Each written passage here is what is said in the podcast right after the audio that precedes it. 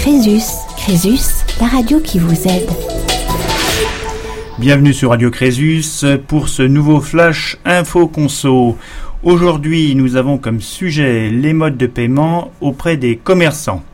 La question des modes de paiement admissibles auprès d'un commerçant intéresse tout le monde et beaucoup se sont déjà retrouvés dans l'impossibilité de régler une somme par carte bancaire ou par chèque.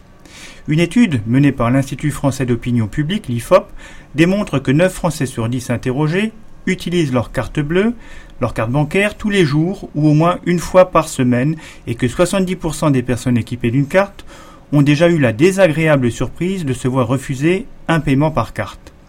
Les principales raisons invoquées par les commerçants sont soit que le montant de l'achat est jugé insuffisant, soit le coût du paiement par carte bancaire, ou tout simplement le fait qu'il n'y ait pas de lecteur ou qu'il ne fonctionne pas. Dans quelle mesure les vendeurs peuvent-ils refuser un mode de règlement? Nous répondrons à ces questions aujourd'hui. Si je n'ai pas de liquide sur moi et souhaite régler par chèque, comment cela va-t-il se passer auprès du commerçant? Alors, il faut savoir qu'un commerçant peut choisir de refuser les paiements par chèque. Il peut également décider d'instaurer un montant plancher, c'est-à-dire un seuil au-dessous duquel le règlement par chèque sera refusé. De même, il pourra instaurer un montant plafond au-delà duquel ce mode de paiement sera refusé. Le commerçant n'a donc pas d'obligation d'accepter le règlement par chèque. N'oubliez pas que la validité d'un chèque est de 1 an et 8 jours. Par conséquent, après 1 an et 8 jours, un chèque pourrait être refusé par la banque. Et qu'en est-il euh, du paiement par carte bancaire? Alors là aussi, un commerçant peut légitimement vous refuser un règlement par carte bancaire. Dans ce cas, le commerçant avertira souvent son client de la présence de distributeurs automatiques de billets à proximité de son commerce.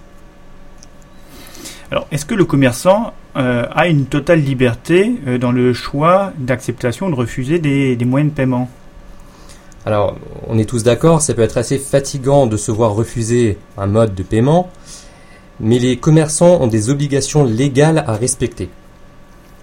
D'une part, il est strictement interdit à un commerçant de refuser le règlement d'un bien ou d'un service en espèces.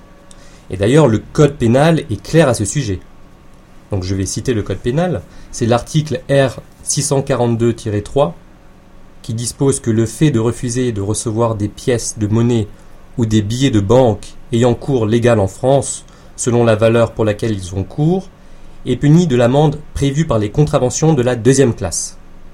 Ces amendes varient donc de 22 à 75 euros.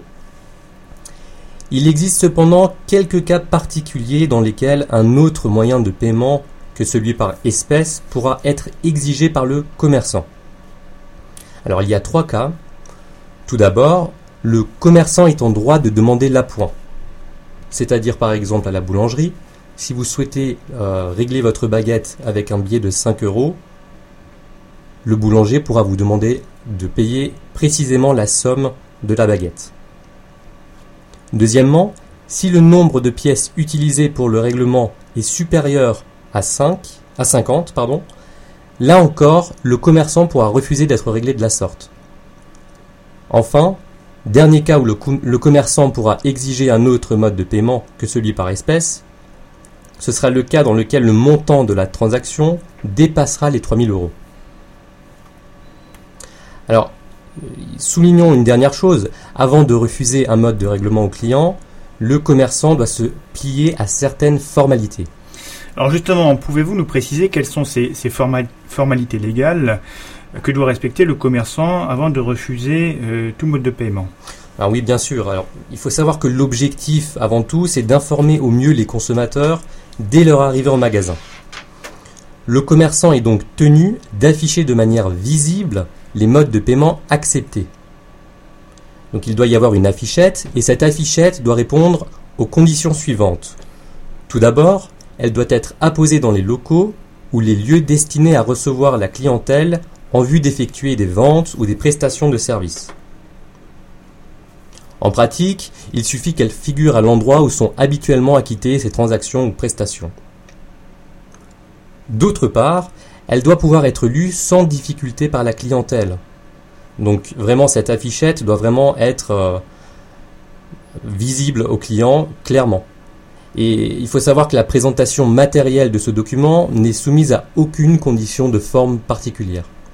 Très bien. Alors, est-ce qu'un commerçant qui doute de l'authenticité d'un billet qui lui est soumis, est-ce qu'il peut refuser euh, la transaction et peut refuser l'achat, la vente? Alors, un simple doute sur l'authenticité d'une pièce ou d'un billet n'est en soi pas suffisant pour justifier un refus. Par contre, le commerçant sera en droit de vous demander une pièce d'identité pour relever vos coordonnées au cas où le billet serait effectivement faux. Alors, pour éviter un tel scénario, la meilleure solution consiste à se rendre directement à sa banque avec le billet endommagé par exemple, afin qu'il soit procédé à un échange. Alors malgré les dispositions légales, un commerçant refuse d'être réglé par carte ou par chèque alors qu'aucune mention n'est affichée. Que faire dans ce cas-là?